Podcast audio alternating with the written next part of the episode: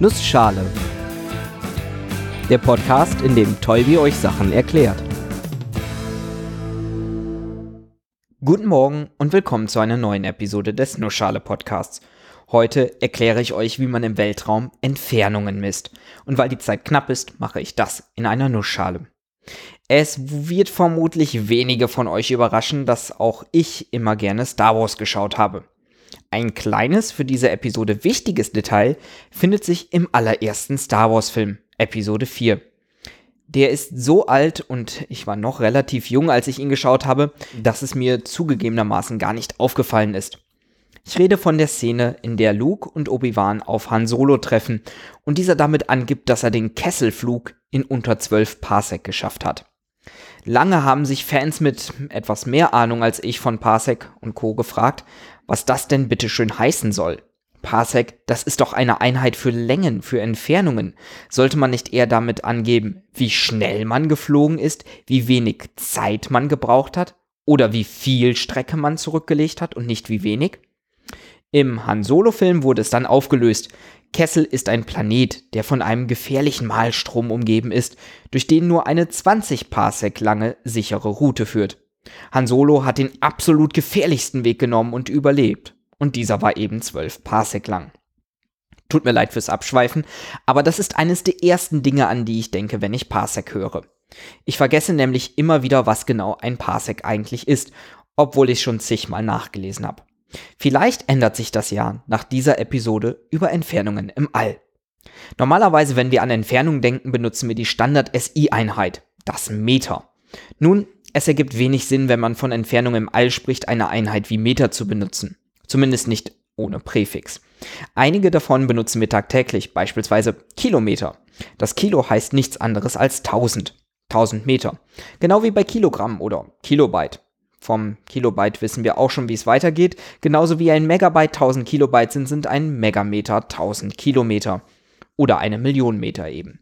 Man könnte jetzt so weitermachen. Ein Gigameter sind eine Million Kilometer und ein Terameter sind eine Milliarde Kilometer.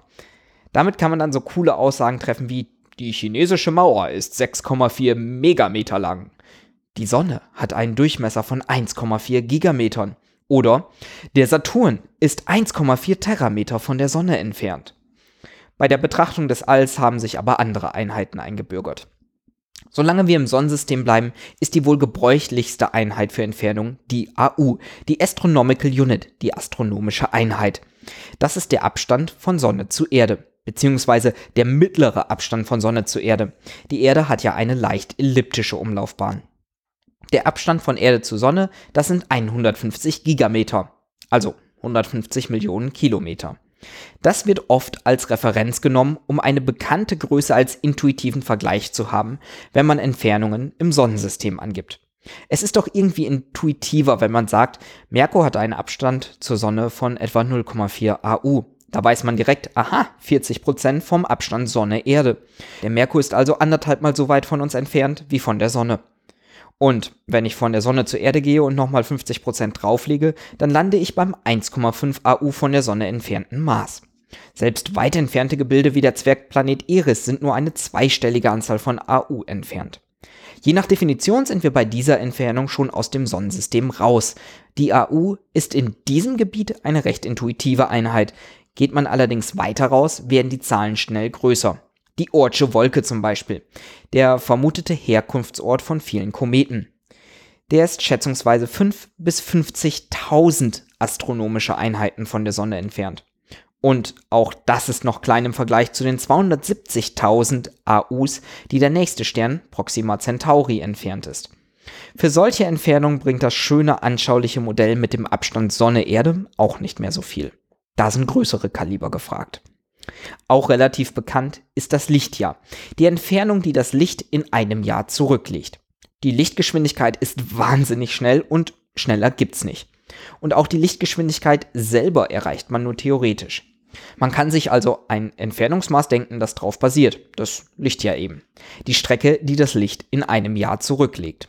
Das gleiche gibt's natürlich auch mit Lichtsekunde, Minuten, Stunden, Tagen. Vergleichen wir das mal mit der AU. Würde ich die Sonne ausknipsen, dann würden wir das erst etwas über 8 Minuten später merken. So lange braucht nämlich Licht von der Erde bis zur Sonne und umgekehrt. Ziemlich genau 500 Sekunden. Eine AU ist also das gleiche wie 500 Lichtsekunden. Eine Lichtstunde bringt knapp fünfmal so weit wie zum Mars von der Sonne aus gesehen. Eine Lichtstunde sind nämlich 7,2 AU. Ein Lichttag sind 173 AU und ein Lichtjahr etwas über 63.000 AU. Und wenn wir die Entfernung zu Proxima Centauri angeben, sind das 4,2 Lichtjahre. Das ist doch wieder eine etwas handlichere Einheit. Ein Lichtjahr kann man übrigens auch angeben als 9,5 Petameter. Peta, das ist das Ding, das nach Terra kommt. Also sind ein Lichtjahr knapp 10.000 Terameter. Puh. Vielleicht fragt ihr euch an dieser Stelle, wie man solch weit entfernte Objekte überhaupt von der Erde messen kann. Wenn Licht vier Jahre dahin braucht und vier Jahre wieder zurück, dann ergibt es ja keinen Sinn, acht Jahre auf ein Messergebnis zu warten. Für den aller, aller, allernächsten Stern. Oft macht man sich den sogenannten Parallaxeffekt zunutze. Macht mal kurz mit. Haltet einen ausgestreckten Finger vor euer Gesicht. Macht ein Auge zu.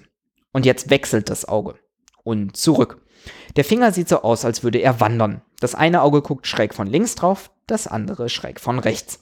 Der Hintergrund, der weiter weg ist, ist weniger von diesem Effekt betroffen.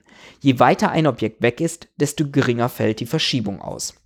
Das kann man auch alles mathematisch aufschreiben und dann benutzen, um aus der Verschiebung die Entfernung von Objekten zu bestimmen.